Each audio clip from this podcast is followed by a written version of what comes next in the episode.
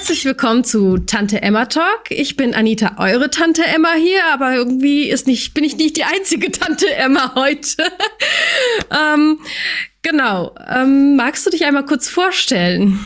Ja, hallo, ich bin Thies. Ich bin Mitgründer des Tante Emma Unverpackt-Ladens in Münsingen in der Schweiz, in der Nähe von Bern. Und ähm, wir, ich habe auch eine Tante Emma mit dabei, unsere oh. Namensgeberin, ähm, ja, die uns im Herzen ist und die das Herzstück unseres Ladenprojekts ist. Ach, wie sehr. Oh, das ist ein so süßes Bild. Leider können die anderen Zuhörer das nicht sehen, aber ähm, genau, wenn ihr auf YouTube geht, dann seht ihr das süße Bild. Bevor wir tief einsteigen, möchte ich es natürlich für uns hier in Tante Emma Laden gemütlich machen. Was kann ich dir anbieten? Kaffee oder Tee und wenn ja, welchen? Ja, ein Kaffee mit Milch. Da mit Milch. Gerne mit dabei, ja. Ah, sehr schön. Und ähm, wenn du dir ein Getränk aussuchen müsstest, der deinen Charakter so ein bisschen beschreibt, was für ein Getränk wäre das? Das ist genau dieser Kaffee mit Milch. Ich glaube, es ist das, das weitgereiste des Kaffees und eben aber auch irgendwie das ganz Nähe, das Regionale, dieses, ähm, ja, die unsere Kühe und Geißen, äh, Ziegen und Schafe, die dann die Milch beisteuern. Es ist ein, die ganze Welt in einer kleinen Tasse dann auch vermischt zum Genießen. Ah. Das ist aber ein sehr schönes Bild, muss ich sagen.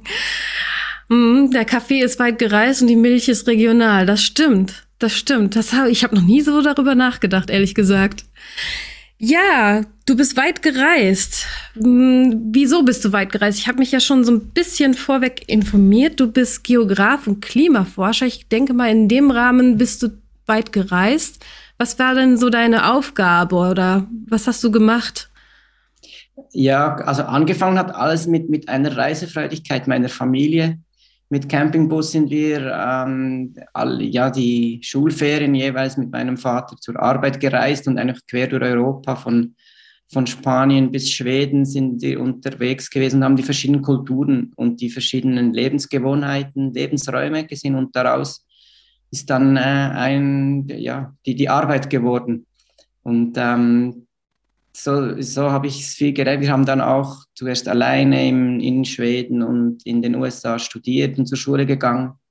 Dann mit der Familie zusammen haben wir die spanische Kultur entdeckt, damals mhm. als Forscher und haben wir auch dort ge ge gewohnt. Aber irgendwann habe ich dann gemerkt, dass ähm, ähm, die, die Kopfarbeit das macht sehr Sinn. Es hilft viel zu verstehen, aber ganz tief drin, die, die irgendetwas zu bewegen, braucht es die Herzen, braucht es die Menschen. Mhm. Und ähm, ja, die Reise ist eigentlich, ist sie, ähm, hat sie nur etwa sieben Kilometer von hier angefangen, wo ich zur Welt gekommen bin. Bin ich durch, Welt, äh, durch die Welt gezogen, jetzt wieder eben sieben Kilometer nebendran gelandet und ähm, das, kann man auch sagen, einen riesigen Umweg gemacht. Mhm. Aber dabei sehr viele Menschen getroffen, sehr viele Orte gesehen, mhm. ähm, sehr viele ähm, verschiedene Welten und Umwelten getroffen, mhm. ähm, verschiedene Bedürfnisse kennengelernt, aber eben mittendrin das, was jetzt, was mich bewegt, ist dann schlussendlich eben die, die, die Menschen zu berühren und umso schöner ist es, dass wir das als Familie mit, mit Johanna, mit meiner Partnerin, dass wir das irgendwie ähnlich spüren und leben können. Und das, das ist wunderschön, so das Leben zu leben. Was hat dich dein Umweg gelehrt, dass du dann wieder sieben Kilometer von deinem Geburtsort wieder gelandet bist? Also was hat dich bewegt? Ähm, ja, der, der, der, Antrieb und die, das Wunderbare des Unbekannten. Ähm, Neues kennenzulernen und sich eben auch mal Zeit zu nehmen, wenn man mehrere Wochen, Monate und Jahre an einem Ort leben kann, der, der fremd ist und dieser, dieser Kampf auch das Neue zu lernen, und, aber trotzdem immer wieder das, das Neue zu entdecken auch und das Schöne zu sehen. Ähm, ich glaube, die, die Sprache und die kulturellen Wurzeln schlussendlich haben uns wieder zurück in die Schweiz und eben nach Bern, nach Bern ge ge geführt. Mhm. Ähm, und dieses, ähm, das Hin und Her eben auch, in, man sagt die Agglomeration zwischen Stadt und Land, habe ich beides schon lange immer wieder erlebt und jetzt diese Mischung hier und äh, ja, jetzt sind ja. wir so ein bisschen wie angekommen. Und wie, wie war deine Reise zu den Tante Emma Unverpackt Laden? Also wir haben ja schon angerissen, dass du ja Klimaforscher und Geograf bist. War das der erste Anstoß dahin?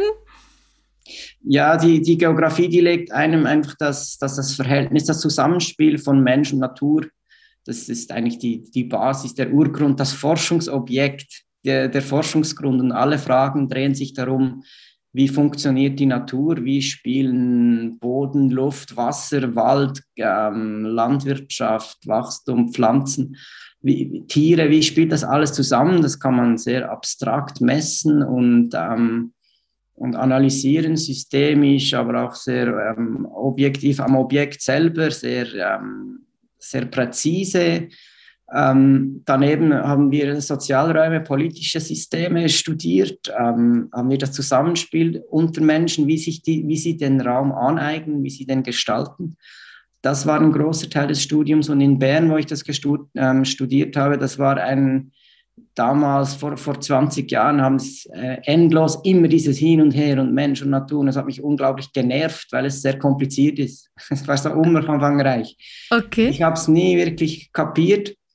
Ähm, aber jetzt je länger, dass ich mit den Erfahrungen, dem Wissen arbeite, ist es eben genau dieses, dieses Zusammenspiel. Also es ist weder, dass die Natur alles bestimmt, noch können wir uns als Menschen die Natur untertan machen, weil das, das funktioniert nicht. Also es muss ein Zusammensein, mhm. ein Zusammenspiel sein. Und ähm, irgendwie ist der Laden, der unverpackt Laden und jetzt mit regionalen, wenn möglichst ökologisch produzierten Lebensmitteln können wir genau diese Geschichten und alles, was ich erlebt habe, da kann, kann man das so wie, wie, wie, zeigen. Und ja, am Ende des Tages beim, beim, vor dem Nachtessen kann man es kochen und genießen und zusammen genießen und essen und die ganze Energie und eben das kommt aus diesen Lebensmitteln raus, wirklich im wörtlichsten Sinne. Also es ist das Mittel zum Leben, diese Esswaren und daran ist die ganz der, die ganze Schönheit, ähm, das ganze Wohltun, der, ein bisschen Glück ähm, steckt da sehr ähm, mit drin, wenn man zusammen kocht und isst. Mhm. Ähm, aber gleichzeitig sind immer auch alle diese Umweltgeschichten, die, die hängen dran. Das ist alles ein Teil davon. Da ploppen zwei Fragen bei mir auf. Diese Komplexität zwischen Mensch und Natur, kannst du uns ein bisschen da mit reinnehmen? Was meinst du damit? Also wie stelle ich mir diese Komplexität vor? Vielleicht kannst du es kurz umreißen. Ja, ich, ich, war gestern auf dem Bauernhof. Ähm, die, die Familie Witwer und Bixel, die für uns ähm, Würste produzieren und jetzt auch ein Dinkel, ein Dinkelrisotto und Dinkelflocken fürs Müsli zum Frühstück. Und da haben wir uns eben, eben überlegt, was es braucht, dass man marktgerecht und zu einigermaßen zahlbaren Preisen Lebensmittel, eben diesen Dinkel produzieren kann. Ähm, man will den Boden schonen, man will Biodiversität, man will effizientes Bauen, man will das Beste aus dem Boden holen, man braucht Wasser, man braucht Wärme, auch mhm. mal Frost und Kälte und alles immer, dass es zusammenpasst. Schon, schon nur dieses Spiel, dass ein Dinkel wächst, ist mhm. kompliziert. Ähm, es hat sehr viele Einflussfaktoren und als Bauer sind Thomas und Christina ähm, in, in, in diesem Spiel irgendwie eingebunden. Sie wollen dann eben diesen Dinkel zu Markte tragen, sie wollen einen Preis haben, sie, sie wollen gutes Essen haben, sie wollen Freude bereiten. Und da, da hat man es wieder gesehen, als wir um den Tisch gesessen sind und einen Kaffee getrunken haben, irgendwie haben wir um, über Preise diskutiert, ganz konkret. Wie mhm. teuer darf Dinkel sein? Wie billig muss er sein? Ähm, welcher Wert hat er dann schlussendlich, wenn wir ihn essen und können wir uns leisten und so. Und das ist diese Komplexität, die da reinspielt. Und was wir gemerkt haben, das müssen nicht alle Leute verstehen. Ähm, ähm, das ist nicht die Aufgabe, dass jeder Mensch das nachvollziehen kann, weil wir haben es nicht geschafft und wir, wir beschäftigen uns seit 30 Jahren.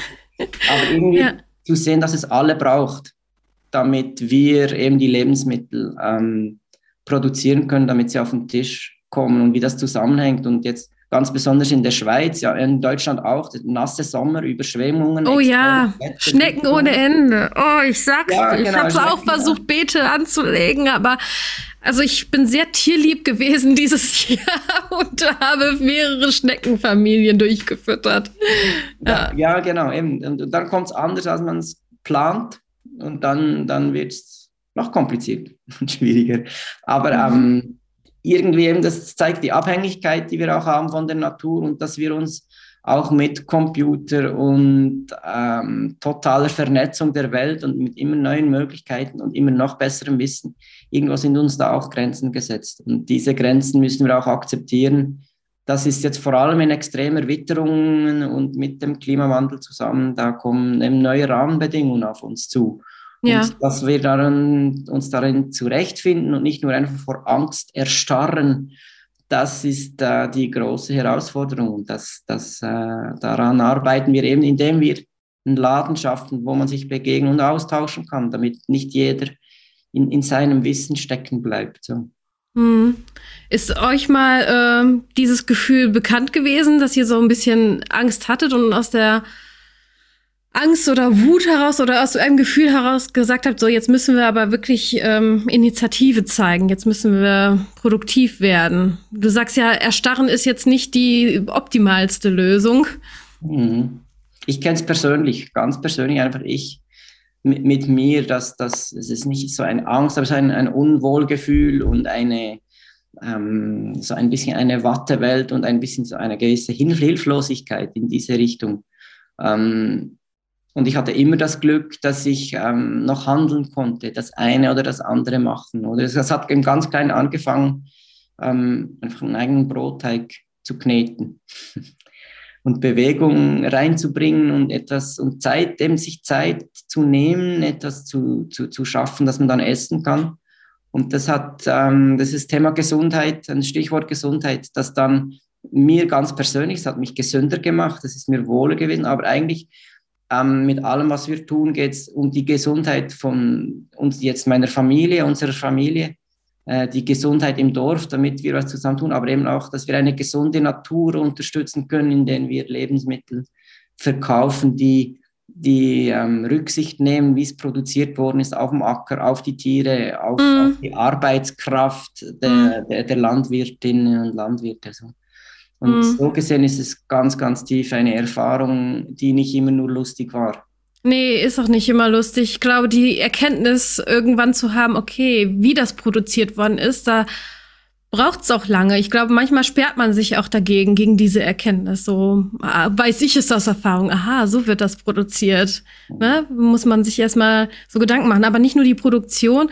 Ähm, ich denke mal, warum ihr auch einen Unverpacktladen gegründet habt, ist auch dieser massive Anstieg an Plastik überall, wo man jedes einzelne Hackbällchen gefühlt in so ein extra Tütchen tun. Ja. Wie ist euch das aufgefallen und wie habt ihr gesagt, okay, das lösen wir oder wo kam die Idee her, so und so könnten wir das lösen? Es ist uns genau gleich gegangen wie dir auch, diese Plastikberge. Ähm, überall, es ist, es ist irgendwie ein, ein Teil, Teil unserer Lebenswelt geworden. Und ähm, ja, ganz, ganz einfach, unsere Familie, da, da türmen sich die Berge auf. Ähm, und was wir jetzt machen, ist mit, mit dem Laden, wir, wir, ähm, wir reduzieren dort, wo es funktioniert, wo es geht. Also wir können jetzt, wir, wir schrauben es nicht runter auf Null, weil da setzen wir uns unter Druck und das tut dann nicht gut und ist auch für die Gesundheit nicht gut. Mhm. Aber wir können jetzt Grundnahrungsmittel, äh, Mehl, ähm, Teigwaren, Reis oder so, da, da, eben schon mal diesen kleinen Plastiksack, den können wir weglassen und wir, wir machen uns auch Gedanken, Äpfel kaufen wir in, in der Stoff, äh, Stofftüte und nicht mehr in, in, in Plastik. Ähm, es ist ein kleines Ding und es ist so wie ein, ein, ein kleiner Schritt, ähm, den wir machen können. Aber ich finde das sehr herausfordernd. Ah, okay, ja, Johanna. genau. Hallo, Hallo, noch eine Tante Emma. So viele Tante Emmas hier. ich bin Johanna. Hallo Johanna, ich bin, ich bin Anita, auch eine Tante Emma. Wunderbar, hallo Anita, freue mich, dich kennenzulernen. Für die Zuhörer, Johanna ist die Frau von Dies und äh, die beiden haben den Tante Emma unverpackt Laden. Wir sind gerade bei Plastik angekommen, bei dem Thema Plastik. Wie bist du an den Tante Emma Laden unverpackt gekommen? Ich habe gehört, ihr seid ja Partner und ne, Ehepartner, aber man muss ja nicht unbedingt mit ins Geschäft einsteigen. Wie kamst du auf die Idee, okay, ich möchte da mit einsteigen jetzt? Ja, ich denke, das geht weit zurück. Ich hatte eine Mama, die hat wirklich aus jeder Kleinigkeit noch irgendetwas gezaubert. Einerseits äh, gab es bei uns nie Essensresten. Sie war sehr kreativ in der Küche, hat alles noch verwertet zu einem Gratin oder ähm, zu einem Salat oder was auch immer. Ebenfalls bei Stoffstücken, sie hat genäht, sie, sie war sehr kreativ. Und äh, das Beispiel von den Tomaten, das ist äh, schon fast legendär. Ähm, sie hat jeweils Schnürsenkel, die wir nicht mehr gebraucht hatten, die zerfötzelt waren, die ähm, nicht mehr schön waren, hat sie dann zum Tomatenaufbinden noch verwertet. Ah. Das habe ich als Kind nicht verstanden. Mittlerweile mache ich es auch so.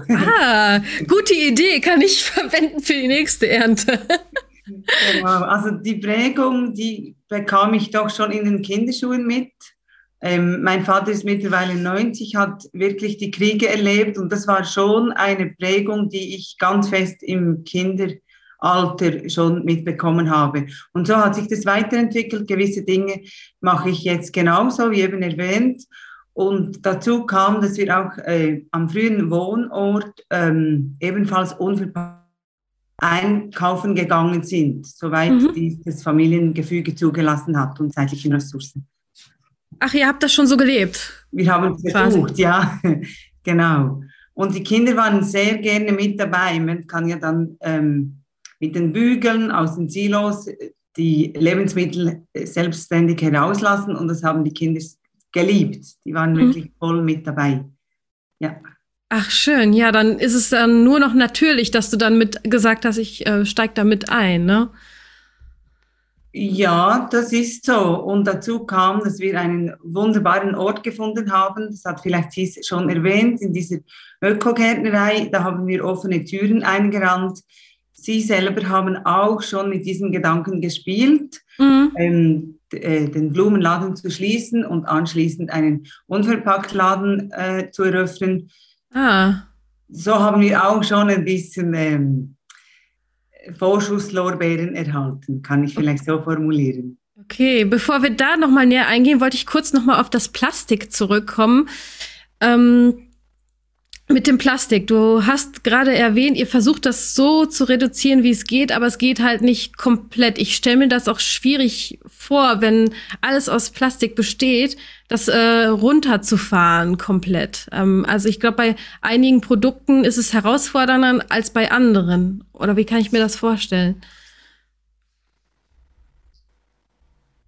Ja, also sicher Trockenprodukte und alles mit, mit lang, langer Haltbarkeit ist es viel einfacher ähm, es ist auch nicht so, so anfällig, dass es verschmutzt wird. Also so mit äh, Milch und Käse und Frischprodukten, frisch, auch, mal, auch mal frisch Fleisch oder so. Ähm, es ist schon, schon schwieriger, aber auch da, eben da haben wir uns natürlich immer gesagt, ja, ähm, wir haben die Profis in der Käserei und in der Metzgerei, das machen wir nicht auch noch. Wir konzentrieren uns auf das, was wir handeln können. Eben das, das ist, ist Mehl und Trockenwaren vor allem, aber auch Eier, etwas Gemüse und Obst. Mhm. So, dann auch da, wir machen das, was wir können. Mhm. Versuchen, es ist schon, schon eine Herausforderung genug. Mhm. Und ähm, wir, wir versuchen es dort und dann gibt es eben die Milchflaschen in der Käserei, die man wieder auffüllen kann. Ah, ja, ähm, okay. Die Pepperbox, die man mit in die Metzgerei nehmen kann. Und da gibt es auch, auch Möglichkeiten. Habt ihr eine Metzgerei und Käserei bei euch drin oder ist das nochmal separat, wo die Kunden hingehen können? Ist separat. Mhm. Okay. Um, ähm, bevor ich weiter auf die Kunden eingehe, komme ich auf Johanna nochmal zurück. Äh, die Ökogärtnerei. Ich habe gelesen, ihr habt so eine Art Genossenschaft, aber ich habe es ehrlich gesagt nicht verstanden, ähm, wie ich das verstehen kann mit der Genossenschaft, wie ihr zusammenarbeitet oder wie man da so eine Genossenschaft drumherum stricken kann. Könnt ihr mir dazu was erzählen? Also wir sind äh, eingemietet bei der Ökogärtnerei und wir haben mit ihnen zusammen keine Genossenschaft. Mhm. Wir haben den Laden Tante Emma unverpackt einkaufen genossenschaftlich organisiert. Mhm. Das heißt, wer möchte, darf sich mit einem bis so viel du möchtest, mit Genossenschaftsanteilen sich am Laden beteiligen. Danke, ich habe es falsch verstanden. Kein Problem. Es passt einfach energetisch äh, zum Ort, zum, zu, zur Gärtnerei. Es ist schon eine gegenseitige Unterstützung. Zum Teil verkaufen wir auch ihr Gemüse oder ihre Früchte, aber es ist getrennt. So, mhm. ja. Okay, also äh, die Leute drumherum können sich quasi einen Genossenschaftsanteil erwerben. Richtig. Genau. Ah. Genau. Und äh, wie ist die Zusammenarbeit mit der Ökogärtnerei? Also ich habe, ihr habt die Räumlichkeiten, so wie ich es verstanden habe. Wie sind die weitere ja, Zusammenarbeit mit der Ökogärtnerei? Ähm, soweit wie möglich unterstützen wir uns gegenseitig. Also zum Teil fahren wir gemeinsam zum Markt oder, ähm, oder schon nur den Transport können wir zusammen bestreiten. Ähm, rein emotional oder energetisch fühlen wir uns sehr willkommen oder getragen. Das ist auch schon eine sehr gute Zusammenarbeit oder ein sehr guter Boden, der da mhm. gelegt wird. Und man kann schon sagen, zum Teil haben wir auch ähnliche oder die gleichen Kunden, die ja genau äh, diese Thematik oder dieses Suchen oder dieses Ziel verfolgen, so einzukaufen. Das ah. unterstützt natürlich sehr. Ah, okay, also die verkaufen auch, aber beliefern euch auch mit Produkten, wie ich das verstanden habe? Ja. Ah, Jetzt fügt sich das Bild. Danke. Wunderschön, wenn man sagen kann, schau, hier hat es Verwentee, hier hat es Minzentee, hier hat es Salate. Alles ist da unten bei der Bahn, 100 mhm. Meter vom Laden entfernt, äh, mhm. gewachsen, gedeiht, gediehen. Mhm. Und wenn ich äh, jetzt sagen würde, hey Leute, ich will auch einen Genossenschaftsanteil ähm, kaufen, müsste ich irgendwie Voraussetzungen haben oder was müsste ich dafür mitbringen? Äh, nein, kein, also nein, du, du brauchst keine Voraussetzungen. Ein Anteilschein kostet 200 Schweizer Franken. Das ist die Bedingung oder das ist das Eintrittsbillett. Mhm. Ah. Ähm, vielleicht noch zwei Sachen. Das, eben, das ist, man, man macht einen Beitrag mit Geld, mit Kapital. Ja. Ähm, man wirft was ein für die Gemeinschaft. Die Motivation für uns da hinten ist es, dass eigentlich ähm, der Laden, die Genossenschaft dem Dorf gehört, der Gemeinschaft. Also mit ja. dem Anteilschein erwirbst du einen Teil dieses, dieses Projektes, dieser Genossenschaft. Und ja. Johanna und ich für uns, wir sind eigentlich nur Angestellte dieser Genossenschaft, dieser Gemeinschaft. Ah. Die Führung, die aktuelle Gründungsführergeneration. Ähm, wir genießen das Vertrauen. Ähm, mhm. Jetzt dieser, äh, mittlerweile sind es 70 Genossenschafterinnen und Genossenschafter und es gibt jedes Jahr eine Versammlung und ja. die bestimmen dann unter dem Strich, was genau passieren soll. Und für uns ist auch wichtig, das ist nicht, nicht unser eigener Laden, der gehört nicht uns. Die Preise, die machen nicht und wir zahlen uns einen ganz bescheidenen Lohn aus. Ja. Aber wir sind genauso angestellt von allen anderen, die den Laden besitzen, eigentlich. Und das ist ein interessantes machen, Konzept. Ja, es ist eigentlich das Urkonzept einer Genossenschaft. Ja, ja, ja, aber es wird nicht so gelebt, wie ihr es lebt. Also quasi dient ihr der Gemeinschaft, so wie ich das ähm, verstehe. Also ihr seid Teil von der Gemeinschaft und ja, tragt einen großen Beitrag dazu bei. Genau. Ja. Das kann man genau so sagen im Moment. Ja. Sehr schön. Ihr lebt das, was ich auch noch leben möchte. Das, das mhm. ist wirklich sehr schön. Das habe ich schon tief vorhin gesagt, bevor wir die Aufnahmen gestartet haben. Genau das möchte ich auch leben. In Podcastform, nicht in Ladenform, aber mhm. ja, genau, so, so in der Art. Apropos Gemeinschaft, auf die Gemeinschaft wollte ich auch noch zurückkommen. Äh, Gemeinschaft und Kunden. Wie kommen die Kunden zu euch einkaufen? Also was meine ich damit? Erstens, müssen sie wahrscheinlich, denke ich mal, was mitbringen, damit sie es wieder wegbringen können. Und ich denke mal, so ein kleiner Laden schafft auch eine ganz andere Atmosphäre und die Kunden verhalten sich, denke ich mal, anders, als wenn sie in so einem großen Laden einkaufen. Was könnt ihr zu diesen beiden Punkten sagen? Ja, das ist genau so. Sie verhalten sich wirklich anders. Also das ist uns auch sehr, sehr wichtig. Das ist ein großes Anliegen, dass wir sie persönlich willkommen heißen, dass wir ihnen zeigen, ja, du bist hier willkommen, wir haben dich gesehen, wir helfen gerne, aber wir haben auch Vertrauen und überlassen das dir, äh, wie viel du nimmst. Also bei uns müssen die Gläser auch nicht randvoll gefüllt sein. Lieber, du kommst ein zweites Mal und hast, hast wieder ein frisches Produkt. Kauf so viel, wie du wirklich brauchst. Das ist auch so ähm, äh, äh Food Waste vorbeugend. Mhm. Und was uns sehr wichtig ist, ich habe schon erwähnt, ist der persönliche Kontakt. Wir hatten ursprünglich auch die Idee, mitten im Laden steht ein großer Tisch, da kann man sich hinsetzen, man kann austauschen, man kann äh, vernetzen, man kann Kontakte knüpfen, man darf einen Kaffee trinken und eine Pause machen. Ja. Das wurde jetzt mit der ganzen Pandemie ein bisschen ähm, durchgeschüttelt, beziehungsweise mussten wir das auch räumlich anpassen. Mhm. Das ist jetzt in diesem Maß nicht mehr möglich, aber der persönliche Kontakt wird nach wie vor sehr gepflegt. Mhm. Es ist uns auch ein Anliegen, also was, was äh, auch Usus ist bei uns, wir sprechen die Kunden so weit wie möglich mit dem Vornamen an und pflegen auch die Du-Form. Mhm. Und wenn irgendwie möglich, beziehen wir uns auf vorhergehende Einkäufe. Also sprich, sie kauft, eine Kundin kauft ein Mais. Ich frage das nächste Mal, ja, wie hast du ihn zubereitet? Wie hat er geschmeckt? Ach, schön. Hast du mir ja. allenfalls Rezeptvorschläge? Und ja. so äh, bezieht man sich ganz fest auch auf die Erlebniswelt der Kundschaft. Total. Genau. Und was für eine Veränderung habt ihr dann bei den Leuten gemerkt? Ich denke mal, das war für die erstmal so, okay, das habe ich noch nicht so erlebt. Hat sich das Verhalten irgendwie verändert oder die Atmosphäre? Ja, ich, ich glaube, zu uns kommen die Leute, die schon offen sind und etwas, so. etwas neu machen. Also eben, wir, wir sind ähm, nicht die Konkurrenz zum Supermarkt. Ähm, aber was ich noch ergänzen kann zum Einkaufsverhalten, es kommen viele Leute rein und fragen ey, was muss ich tun, was braucht es, was soll ich machen? Mhm. Und, und es kommt schließlich, wenn, wenn ich im Laden stehe, dann sehe ich ähm, 10, 20, 30 verschiedene Systeme, Abfüll, Lagerungs- und ich kriege so wie einen Einblick in die Küche.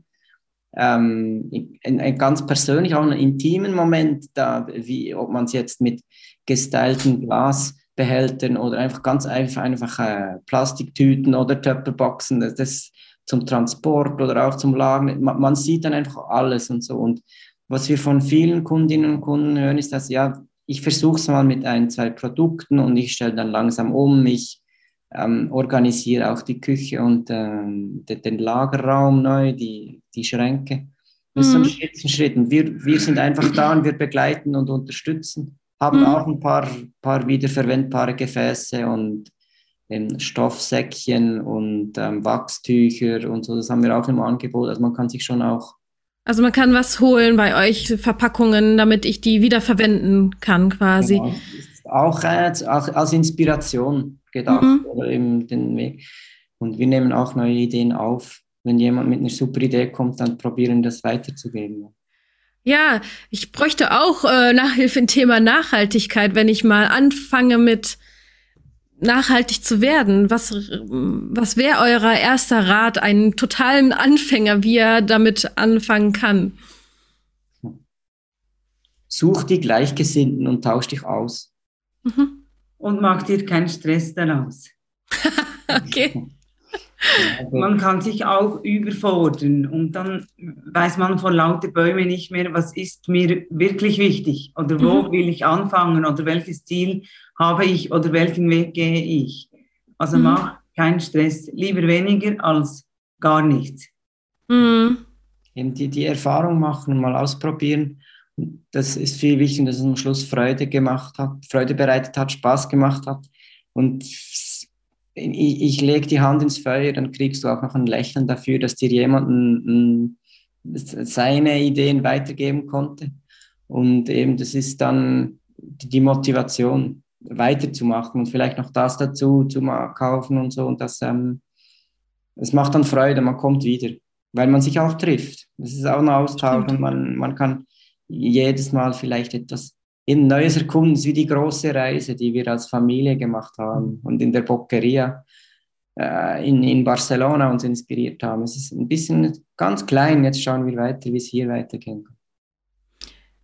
In welchen Bereichen fangen die Leute meistens an mit der Nachhaltigkeit? Was habt ihr so beobachtet?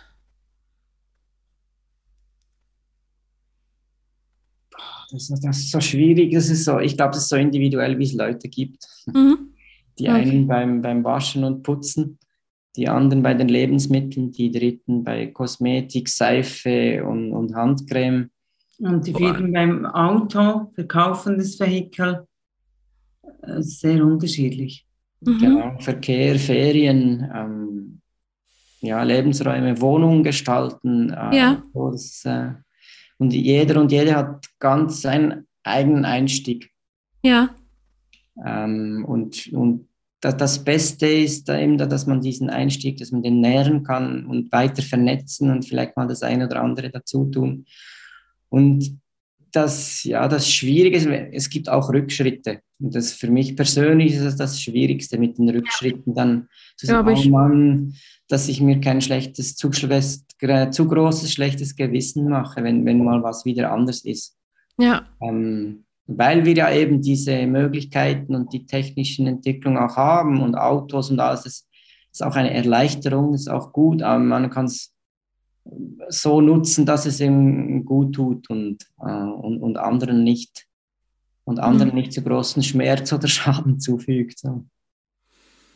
Ähm, als äh, Klimaforscher, wo siehst du die größten Probleme bei der Autonutzung?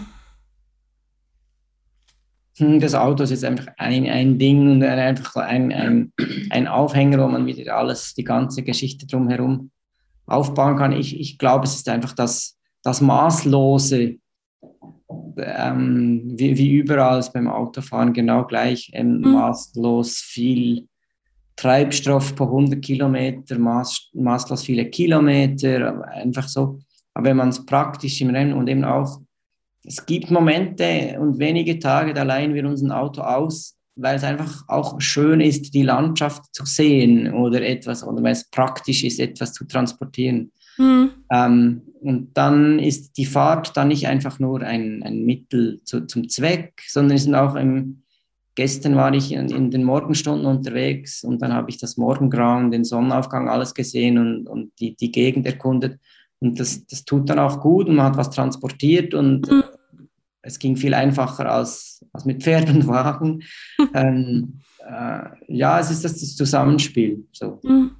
Also der achtsame Umgang mit Lebensmitteln, aber auch mit Transportmitteln. Also ich habe das Gefühl, ihr lebt viel achtsamer als äh, jetzt der Otto-Normalmensch. Ich glaube, das ist auch sehr herausfordernd, immer so achtsam zu sein, wie du schon sagst, dass man auch ab und zu dann auch Rückschläge hat. Na, nach Nachhaltigkeit kommt, glaube ich, nicht über Nacht. Also so stelle ich es mir vor, dass wenn ich mir jetzt heute vornehme, nachhaltig zu sein, dass ich ähm, das morgen nicht sofort schaffe. Mhm. Aber eben, du, du hast es auch in, vor der Aufnahme super gesagt, das Wort schnell.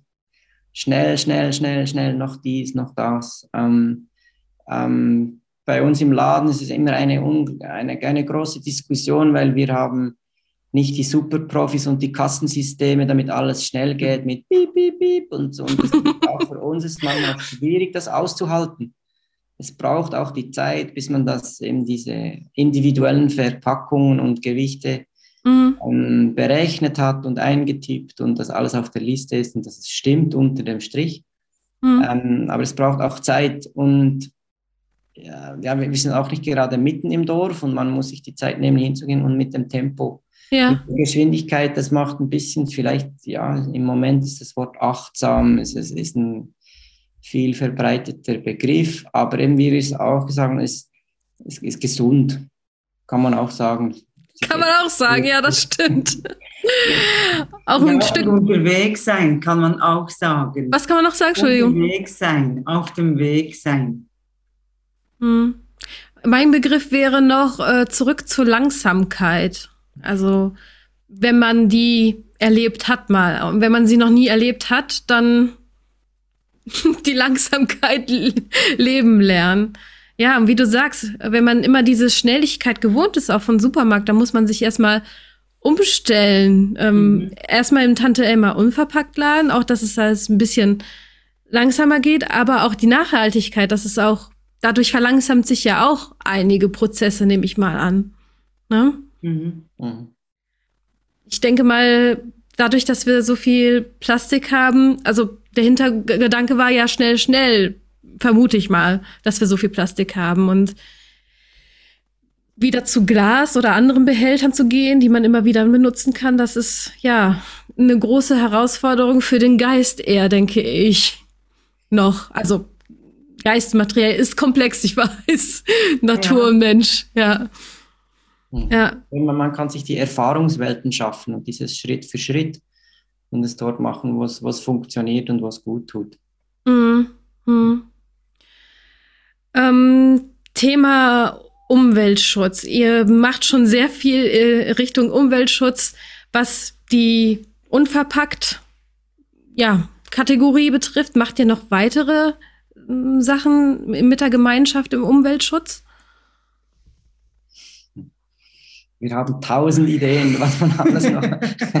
wir könnten und wir würden gerne, ähm, wir haben auch noch eine Familie. Hm. Die Zeit oder die, die, ja, die Ressourcen sind begrenzt. Hm, äh, gleichzeitig kann ich da sicher erwähnen, dass ich im September ähm, das Food Safe Bankett im Dorf in Münzingen mit einem wunderbaren OK durchgeführt habe. Ähm, da wurden ausschließlich Zweit- und Drittklasswaren, Lebensmittel verkocht und schließlich äh, serviert. Es war ein grandioses Mahl bei wunderbarem Wetter. Äh, es war ein Geschenk, dieses Wetter. Wir hatten 550 Leute auf dem Platz. Das ist nicht ganz selbstverständlich für dieser Ort, vor allem auch, weil es das erste Mal stattfand. Also dieser Anlass war in dem Sinne nicht bekannt, war nicht legendär und ähm, das war ein voller Erfolg. Ich möchte noch anfügen, dass wirklich das ganze Dorf in irgendwelcher Art und Weise involviert war. Das äh, waren 44 Institutionen und Organisationen, die da irgendwie mitgeholfen und mitgetragen haben, plus etwa 150 Freiwillige, die da angepackt haben und das Ganze unterstützt haben. Mhm. Das war wirklich großartig. Und solche Dinge liegen uns sehr am Herzen. Und wie Thies eben gesagt hat, wir hätten noch jense Ideen, müssen uns aber. Ich finde, ihr macht schon viel.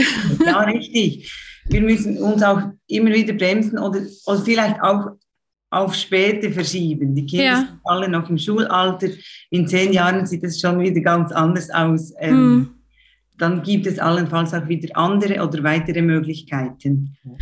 Ja, ihr macht schon viel. Mich hat nur interessiert, weil ihr gesagt habt, äh, die Gemeinschaft hat auch irgendwie den Laden. Also inwiefern die Gemeinschaft sich ähm, da auch engagiert oder verändert hat Richtung Umweltschutz. Das macht ja auch was mit einem, wenn man schon so Anteile hat und ähm, auch so einkaufen geht. Das verändert ja auch noch einen. Das finde ich halt total spannend, wie sich das in der Gemeinschaft ja erkenn erkennbar sehen lässt. Also neben dem Einkaufverhalten. Vielleicht ein Engagement eben das dazugehört, ist, wir, wir, ähm, wir kaufen immer mehr Produkte bei Landwirten und Produzierenden ein, die sich selber für ähm, Umweltschutz und Nachhaltigkeit engagieren. Also die, die, die biologisch produzieren, die achtsamen Umgang mit ihrem Hof haben und so. Und so können wir indirekt zum einen eben genau diese Leute unterstützen, wir spüren es im Austausch sehr stark. Das, macht, äh, das Glück habe ich vor allem, dass ich mit den Produzierenden zusammenarbeite und die sind sehr froh, dass es Alternativen gibt, äh, lokale, regionale Verkaufsketten, Absatzmarkt schaffen. Aber mhm. das genau Gleiche ist auch mit, den, mit der Kundschaft. Mhm. Die wissen, woher das es kommt. Von jetzt, ja, von vielen Produkten haben wir ein Bild, ähm, wo es entstanden ist. Und die, die Währung ist, ist eigentlich nicht, nicht der Preis, sind nicht Euro und Franken, sondern die, die Währung ist das Vertrauen. Mm. Uns wurde mit dem Anteilschein Geld anvertraut, dass wir das investieren können, mm. aber auch mit jedem Einkauf ähm, steckt die Transparenz dahinter, dass wirklich genau das auch jetzt in deinem Glas, in deinem Beutel ist, dass du mit nach Hause trägst, dass das von dort kommt, wo du es auf dem, und es ist dann mit den komplexen schnellen Lieferketten beim Großverteiler ist es schwierig, diese Transparenz und das Total. Vertrauen zu halten. Und ich, dort ist auch unsere Chance, ähm, dass wir das, äh, dass, da gehen wir sehr Sorge, sorgsam damit um. Mhm. Ähm, und gerade weil wir 70 Genossenschafterinnen und Genossenschaften, weil wir 70 Chefs haben, denen wir verantwortlich sind, das äh, kann man auch nicht einfach tricksen und mal Nein. Leuten reinwerfen, weil das geht alles kaputt. Die Stimmt. ganze Arbeit und das durch, durch einen dummen Trick kaputt machen, das, das wollen wir nicht. Das ist schade dann. Also ihr schafft generell mehr Bewusstheit in den Köpfen der Menschen, so wie mir scheint.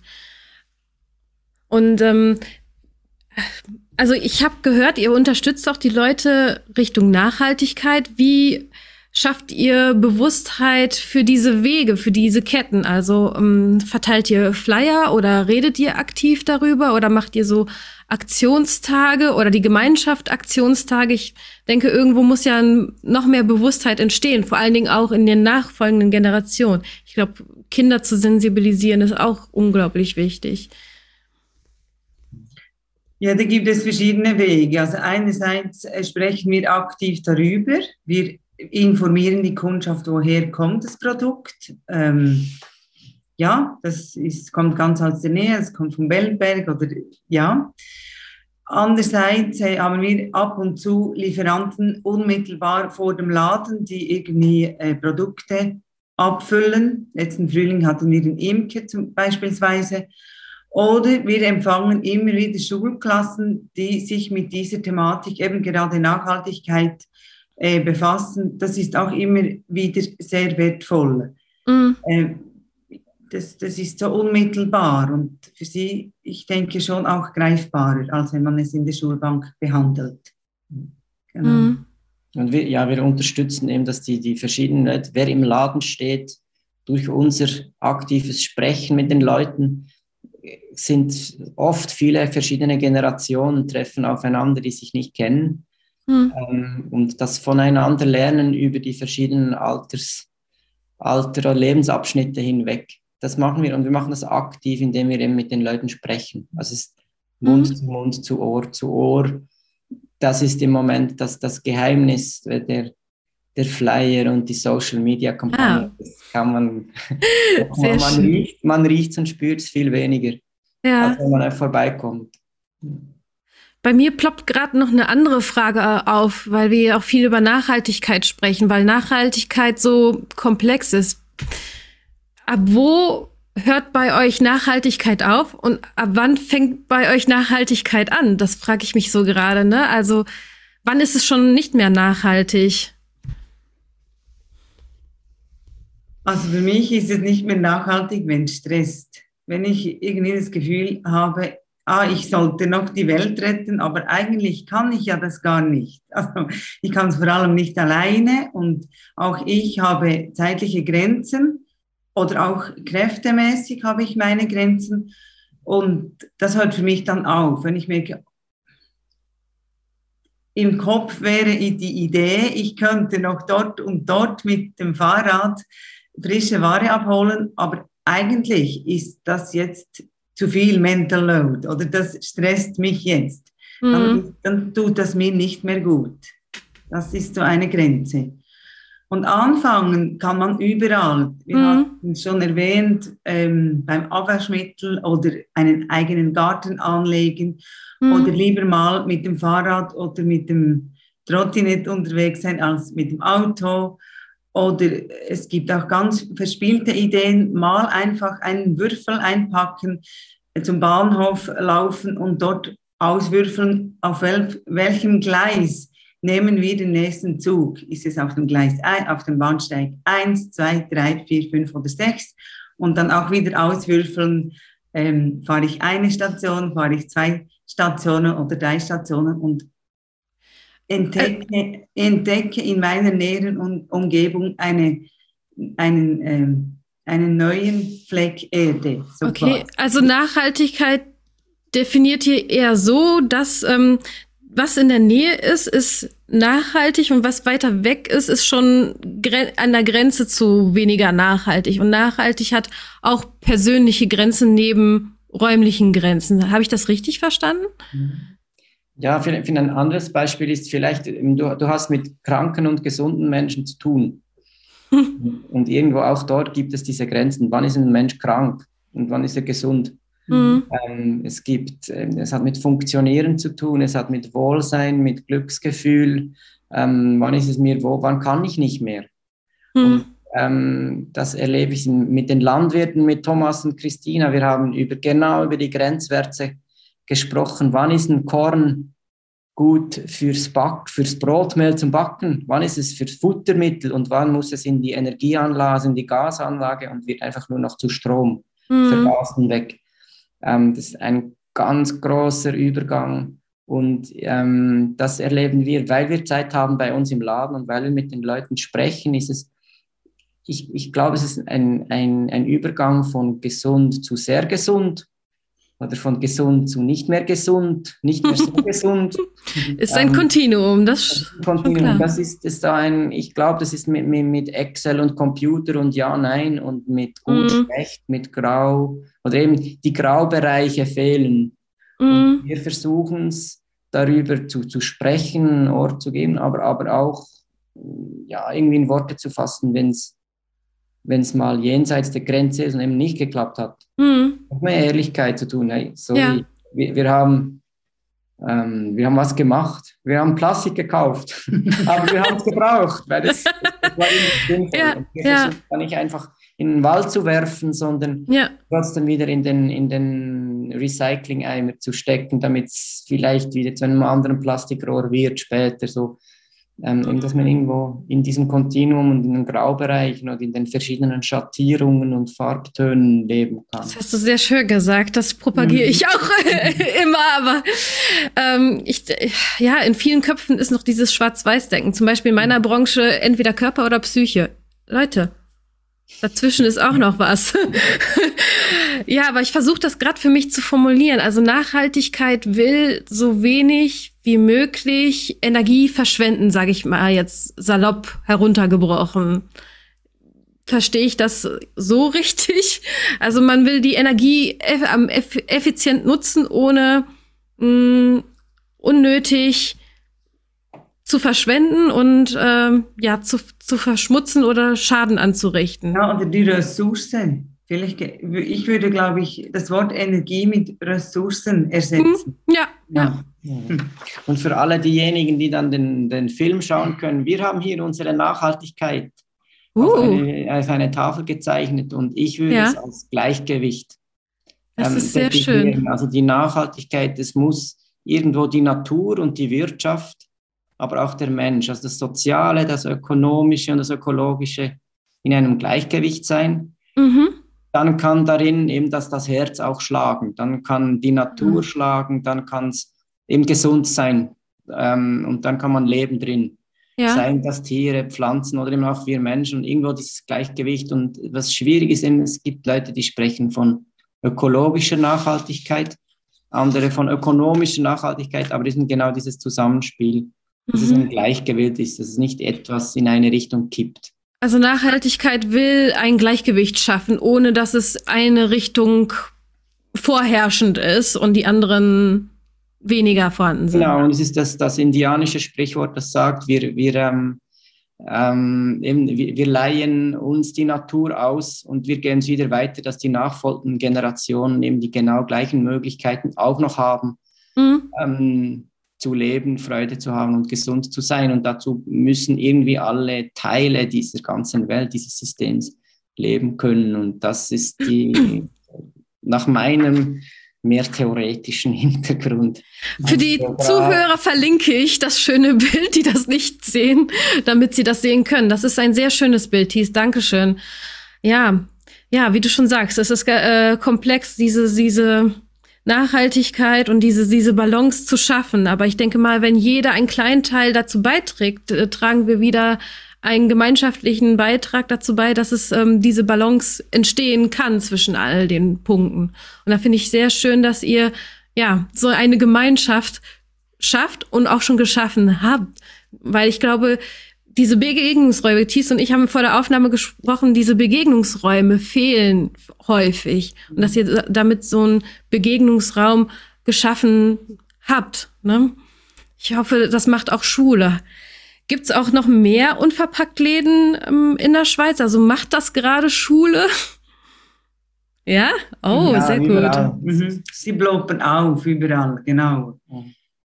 Ähm, ja, und es ist eben, es ist jeder Laden, der aufgeht, es ist zum Teil, also die, die eine Lieferantin mit Putzmittel, die hat innerhalb von einem Jahr die Anzahl Läden, unverpackt Läden verdoppelt. in der Schweiz. Also es, es, sind immer noch nicht 100, aber es sind schon fast 100 jetzt mittlerweile in diesem Jahr wohl. Und was mir ein riesiges Anliegen ist, eben, dass das Individuelle und jeder mhm. tut und jeder Laden äh, ist kein Netzwerk, ist keine Franchise, ist kein, kein, kein Label, kein Brand, unverpackt mhm. einkaufen im Moment. Und ich, ich wünsche mir ganz, ganz fest, dass das Individuelle und die individuellen Projekte sich eben einander ergänzen und also in einem ökologischen Sinn das Zusammenleben mhm. sagen oder ähm, damit man das, dass diese Vielfältigkeit, die wir uns so ganz fest mit der Biodiversität wünschen und mit Schmetterlingen, Würmern und Tieren, dass es genauso viele verschiedene Unverpacktläden gibt. Und mhm. sind eigentlich alle so verschieden wie die Menschen, die dahinter die Initiative ergreifen. Und das ist schon ähm, unser großer Wunsch. Und da investieren wir auch Zeit rein, selbstlos, ohne groß ja. äh, Rechnung zu stellen, damit das ist eigentlich unser Beitrag auch an, an die Nachhaltigkeit und dass es weitergeht und breiter und stabiler wird. Also ein Austausch und ein Miteinander anstatt gegeneinander, also sich gegenseitig unterstützen. Wie funktioniert dein unverpackt Laden? Okay, dann übernehme ich das vielleicht so ein Stück weit so und mache das dann anders. Eher so. Mhm. mhm. Sehr schön. ja, und spürt ihr auch das äh, Bedürfnis für mehr solcher Begegnungsräume, wo man ja solche Dinge auch austauschen kann? Wie Nachhaltigkeit und Umweltthemen? Das Wichtigste, das ist aller, aller, allerwichtigste. Begegnungsräume. Ähm, weg von den Screens, weg vom, vom Fernseher, weg von den noch größeren flachen Bildschirmen. Einfach das, das Zusammen, das Unberechenbare, das, das im Dorf, das ploppt überall auf. Ja. Das ist das Altersheim und die, die, die Kita, die, die, die Kinderkrippe Schule, alle, alle Leute. Und je mehr das ähm, organisiert, betoniert, ähm, strukturiert wird, umso, viel, umso größer ist das Bedürfnis mhm. nach Begegnungsräumen, mhm. nach Freude, nach Überraschung, nach, nach, nach neuen Menschen, die doch, äh, ja, da kürzlich hat uns eine, eine Kundin erzählt, wow, ich war an diesem Food Safe Bankett saß ich an einem Tisch mit lauter Leuten aus dem Dorf, die ich nicht gekannt habe. Das Wahnsinn, oder? Eine ja. ältere Frau und dann später hat sie dann noch einen Kaffee mit ihrer Freundin getrunken, um sich ein bisschen zu erholen von allen diesen fremden neuen Leuten. Aber sie hat ganz viel Energie getankt und neue Sehr Leute kennengelernt. Und das ist so wichtig und es ist eben das Lebensmittel und ein Tisch. Ganz einfach kochen, essen, draußen drin, gemeinsam ja. mit den Menschen. Ja. ja. ich finde auch, Essen verbindet. Also wenn, wenn ich mal an ähm, Zusammenkünfte mit Freunden denke, denke ich auch immer zuerst ans Essen. Aber ja, das schafft Gemeinschaft. Ich finde, das ist dann so, so ein lockerer Austausch, ohne äh, zu denken, oh, jetzt muss irgendwas, sondern es steht, entsteht einfach organisch etwas aus dieser Gemeinschaft. Und ich finde, wenn man sich dann darauf einlässt und wie ihr schon gesagt habt, offen ist, dann entsteht auch was Schönes. Nicht, wenn man sich so verengt, sondern wenn man auch bereit ist, mal andere Wege zu gehen. Ne? Mhm. Ich habe noch eine praktische Frage. ähm, eine äh, Frage von meiner Schwiegermutter, liebe Grüße gehen raus, von wegen nachwachsenden Verpackungen. Ähm, habt ihr nachwachsende Verpackungen und äh, was gäbe es an nachwachsenden Verpackungen, die man gut benutzen kann?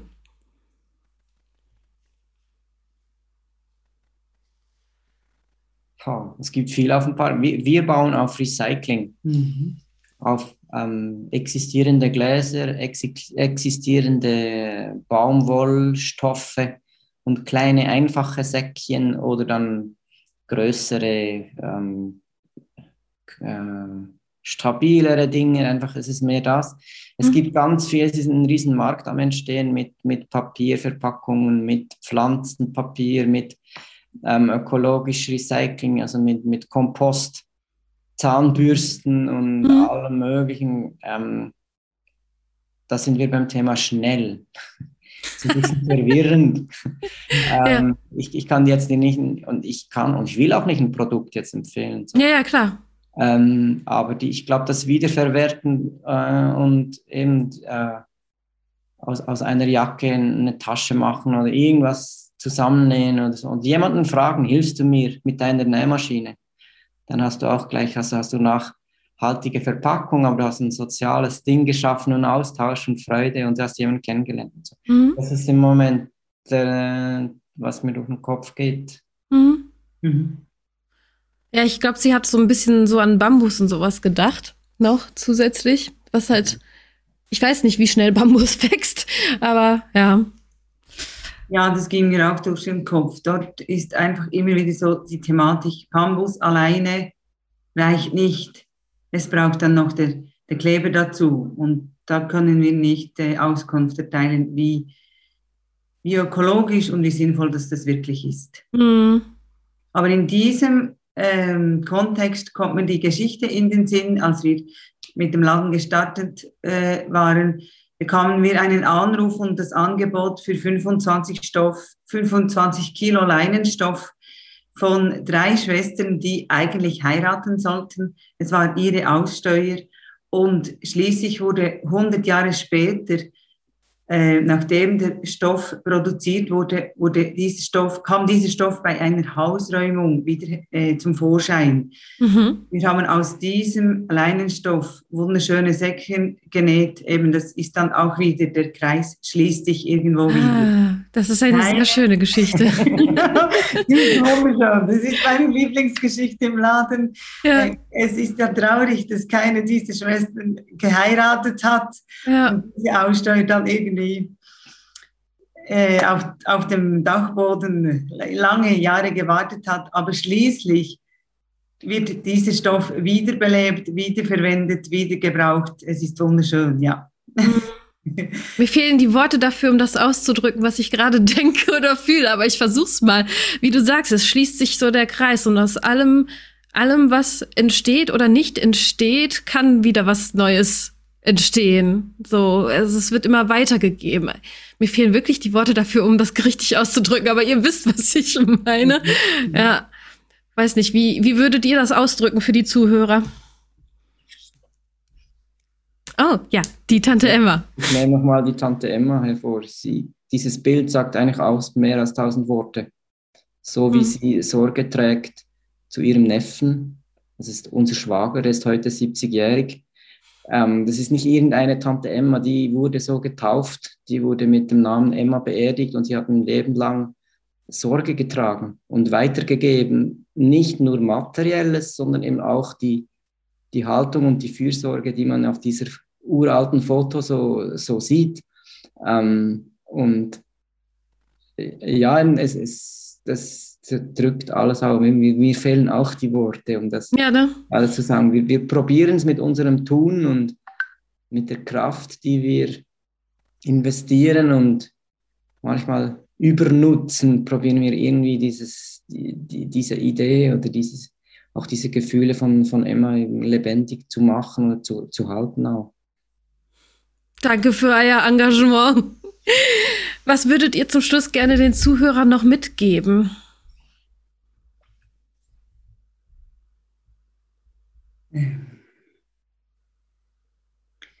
Beginne klein. Es beginne klein und überfordere dich nicht. Das ist schon mal mehr als nichts. Und jeder Schritt, jeder erste Schritt ist ein, ist ein kleiner Schritt. Ähm, da muss nicht gerade die Weltreise geplant werden. Es reicht ein erster Schritt. Sei ja noch so klein, das stimmt. Ach, Herrlich. ich hätte noch tausend Fragen, aber wir müssen zum Schluss kommen langsam. Vielleicht sehen wir uns ja noch mal wieder. Man sieht sich ja im Leben zweimal, oder wie man das sagt. ähm, eigentlich frage ich immer meine Gäste, was nimmt ihr aus meinem Tante Emma Laden mit? Aber was nehmt ihr denn immer regelmäßig aus eurem Tante Emma Laden mit? Also an Produkten sicher die Rosinen, die mag ich sehr gerne, oder das frische Brot. Mhm. Aber was ich vor allem mitnehme, sind die Begegnungen.